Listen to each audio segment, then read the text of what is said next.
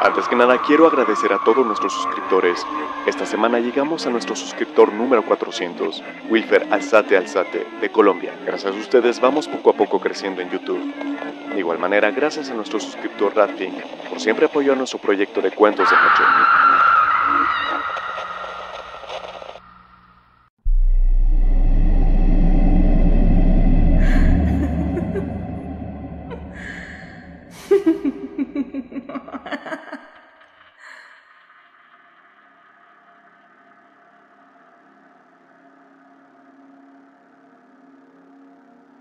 Todos sabemos que las sectas son oscuras asociaciones, rodeadas de misterio y misticismo.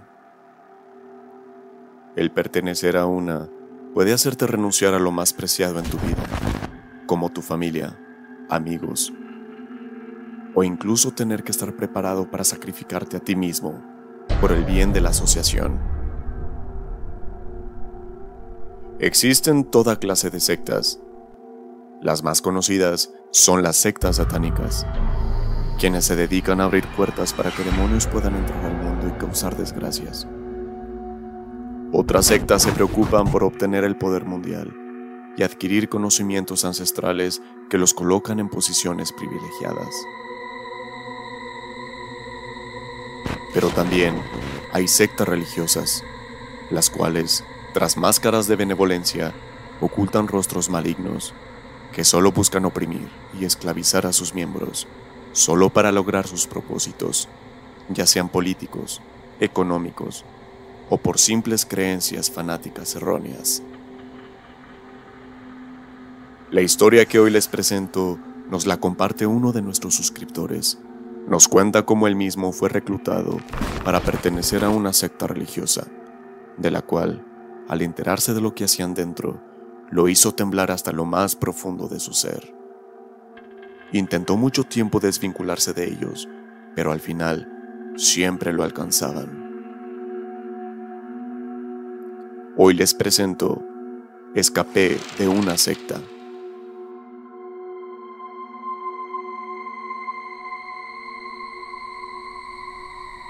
Nuestro suscriptor nos pidió mantener el anonimato, por obvias razones. Lo llamaremos Emanuel. Emanuel nos hizo llegar su historia a través de nuestra página de Facebook.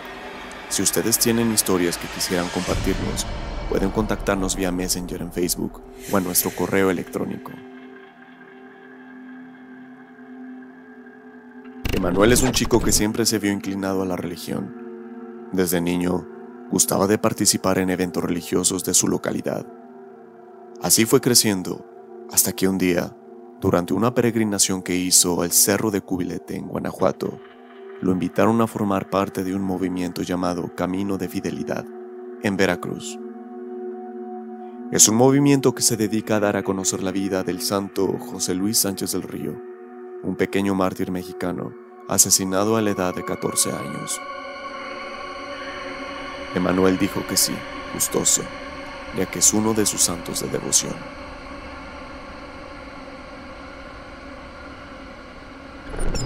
Como Emanuel aceptó formar parte de este movimiento, el amigo que lo invitó lo llevó a su casa junto con otros tres jóvenes, más o menos de su edad.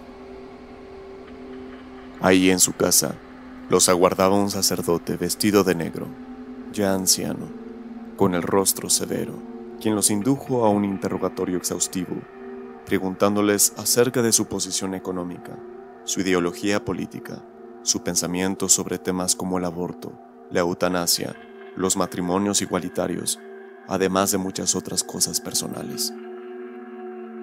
Es necesario decir que todo el interrogatorio estaba siendo grabado en video. Pasaron los meses y Emanuel no volvió a tener noticias de los resultados de ese interrogatorio. En ese tiempo, quiso buscar información de este movimiento en Internet y en páginas oficiales de la diócesis de su localidad pero extrañamente no encontró nada. Ni siquiera existía una parroquia en la cual ese movimiento estuviera realizando apostolado. Finalmente, en junio, Emanuel recibió una invitación por Zoom para entrevistarse con una coordinadora de ese misterioso movimiento. Durante la entrevista, la mujer le platicó a Emanuel todo lo relacionado con el movimiento, sus metas, ideologías y maneras de sobrellevar la religión. Todo esto le pareció a Emanuel normal, nada fuera de lo común. Al contrario, le agradó mucho la idea y los principios del movimiento. A pesar de esto, al final de la entrevista la mujer le dijo que todo eso que acababan de hablar debía ser mantenido en secreto, que no le podía contar absolutamente nadie sobre el movimiento, porque querían evitar que el enemigo descubriese sus planes. También así pondrían a prueba su humildad y obediencia, viendo si sería capaz de guardar en secreto su organización. La mujer lo invitó a formar parte definitivamente de esto. Si aceptaba, de ahora en adelante debería de olvidar su nombre y aceptar un nuevo nombre que ellos le impondrían. También debería hacer promesa de sumisión a los jefes, haciendo exactamente todo lo que ellos le pidiesen. Ante la pregunta de quién eran los jefes y quién más formaba parte de la jerarquía del movimiento, por respuesta simplemente le dijeron, saber eso no te sirve para tu salvación. Algo no estaba bien en esta entrevista. Al parecer, todo concordaba perfectamente con la doctrina católica, pero el hecho que le hayan casi obligado a no decir nada, ni siquiera a sus padres, sobre el movimiento, al no quererle decir toda la información y a renunciar a su nombre para formar parte de este movimiento, hicieron dudar fuertemente a Emanuel. Emanuel le respondió que no, que tenía otros planes pendientes por terminar y no le daría tiempo de atender las obligaciones. Y así terminó la llamada. Tiempo después, dos amigos suyos lo invitaron a tomar café, bajo pretexto de festejar el cumpleaños de uno de ellos. Sin embargo, nos cuenta Manuel que más bien fue un acto de intervención para casi obligarlo a aceptar la invitación a unirse a este movimiento. Les comentó que pensaba entrar a una comunidad religiosa en Monterrey, que no tendría tiempo para eso, que él ya tenía un director espiritual y cosas por el estilo. Sus amigos le comentaron que en este movimiento tendrían sus propios directores espirituales, que es un movimiento que busca instaurar el reino de Dios en la tierra, que buscaban destruir el reinado de Satanás. Fue ahí que Emanuel sospechó que más que un movimiento, esto se trataba de una secta, porque a más preguntas que les hacía sobre lo que sucedía dentro de él, sus amigos le dijeron que no podían contárselo se fue de ahí con un muy mal sabor de boca. Con el paso del tiempo, empezó a recibir numerosas llamadas telefónicas. Lo curioso es que no llegaban a su celular, sino al teléfono de su casa, tal vez para no poder ser rastreadas. Cuando él o alguien de su familia contestaba el teléfono, solo se oía al otro lado la voz de una mujer que preguntaba por Emanuel. Si su madre, padre o hermanos contestaban, colgaban automáticamente. Si Emanuel contestaba, la voz femenina le reiteraba su invitación a unirse a su movimiento. Así pasaron varios meses. Una amiga suya también lo contactó por teléfono, invitándolo a unirse a ese movimiento. Ante la firme negativa, su amiga rompió en llanto, más asustada que triste porque el movimiento les había ordenado a sus amigos pertenecientes a él que lo convencieran para formar parte. Si no, tendrían consecuencias por desobedecer. ¿Con qué cosas tan horrendas? Los jefes no los habrán amenazado si no cumplían con sus órdenes. Solo había que ver las lágrimas de horror de esta muchacha para saber que estaban sometidos a una enorme presión y estrés para que a toda costa se cumplieran las órdenes de los líderes de la secta. Su amiga llorando le confesó que tenía miedo, que lo envidiaba, porque Manuel estaba decidido a no entrar y que no iba a cometer el mismo error que ella. Emanuel estaba muy asustado. Definitivamente algo muy malo sucedía en ese movimiento secreto. Emanuel nos cuenta que incluso empezó a ver gente desconocida rondando por su calle. Nos comenta que sintió mucho miedo porque durante la primera entrevista que tuvo con aquel sacerdote se dio cuenta que había soltado demasiada información. Les había dado demasiadas armas para localizarlo y poderlo extorsionar. Emanuel también se dio cuenta que varios jóvenes de su parroquia fueron reclutados por ese movimiento y con el paso del tiempo vio cómo iba cambiando su comportamiento y actitud. Ahora se habían vuelto más rígidos, como si los hubieran vampirizado. Ahora tenían miedo de pecar, porque ellos sabían que había miembros de este movimiento que siempre los estaban observando.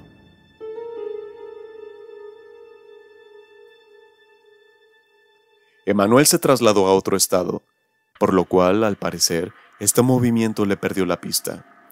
Sus padres siguieron recibiendo llamadas y viendo gente extraña fuera de su casa por algún tiempo. Pero esto de un día para otro cesó.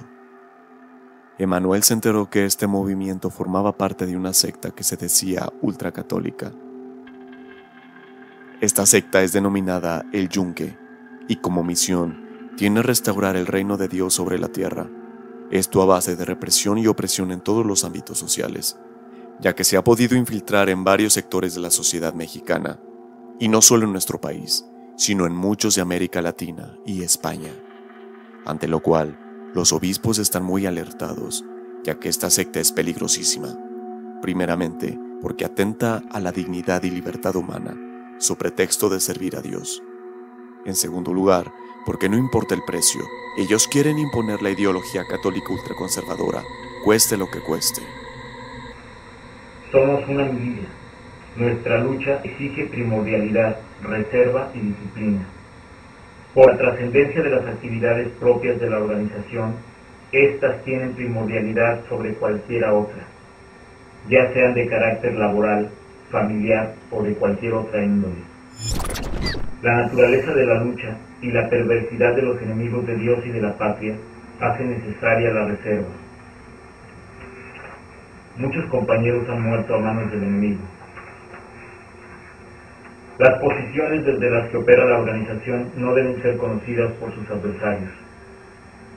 Por eso se te asigna en esta ceremonia el seudónimo de Íñigo de López, con el que serás tratado en la organización y tú deberás dirigirte a tus compañeros y hermanos de lucha por sus seudónimos. No conocerás más que lo estrictamente necesario para el cumplimiento de las tareas que te sean asignadas y no deberás comentar nada de ello con nadie más que con quienes participes en cada acción. Juro, como caballero cristiano, defender a una cosa de mi vida, a este instrumento que Dios nos ha dado para instaurar su reinado en tierra. Esto no da indicios de ser un movimiento inofensivo. Esto parece una secta oculta, la cual ya ha extendido raíces. No vemos partidos políticos ultraconservadores como el PES, que reprueba la libertad humana y los derechos de las personas que no piensan igual a ellos. Madre solo hay una, no dos. Padre solo hay uno, no dos. En la adopción, el derecho es de las niñas y de los niños, no de los que adoptan. En el PES defendemos el valor de la familia y nos oponemos a que personas del mismo sexo puedan adoptar. Vota por los candidatos a diputados federales del Partido Encuentro Solidario. El lema del yunque es derramar sangre por Dios. Qué tétrico y escalofriante lema, porque nos indica que no les importa cuánta sangre se derrame si no es para sus propósitos. Un escalofrío nos recorre el cuerpo, porque es bien sabido que las personas pueden cometer actos monstruosos solo con el pretexto que es en nombre de Dios. Los invitamos a investigar más sobre esta secta, de la cual ya están saliendo al aire varios documentos y evidencias de las atrocidades que se realizan ahí dentro. Reclutan jovencitos y los van formando a tal manera de lavarles el cerebro para que pierdan su voluntad y así poder llegar a extremos irremediables. Tengan cuidado no se confíen, porque caminamos entre lobos disfrazados de corderos.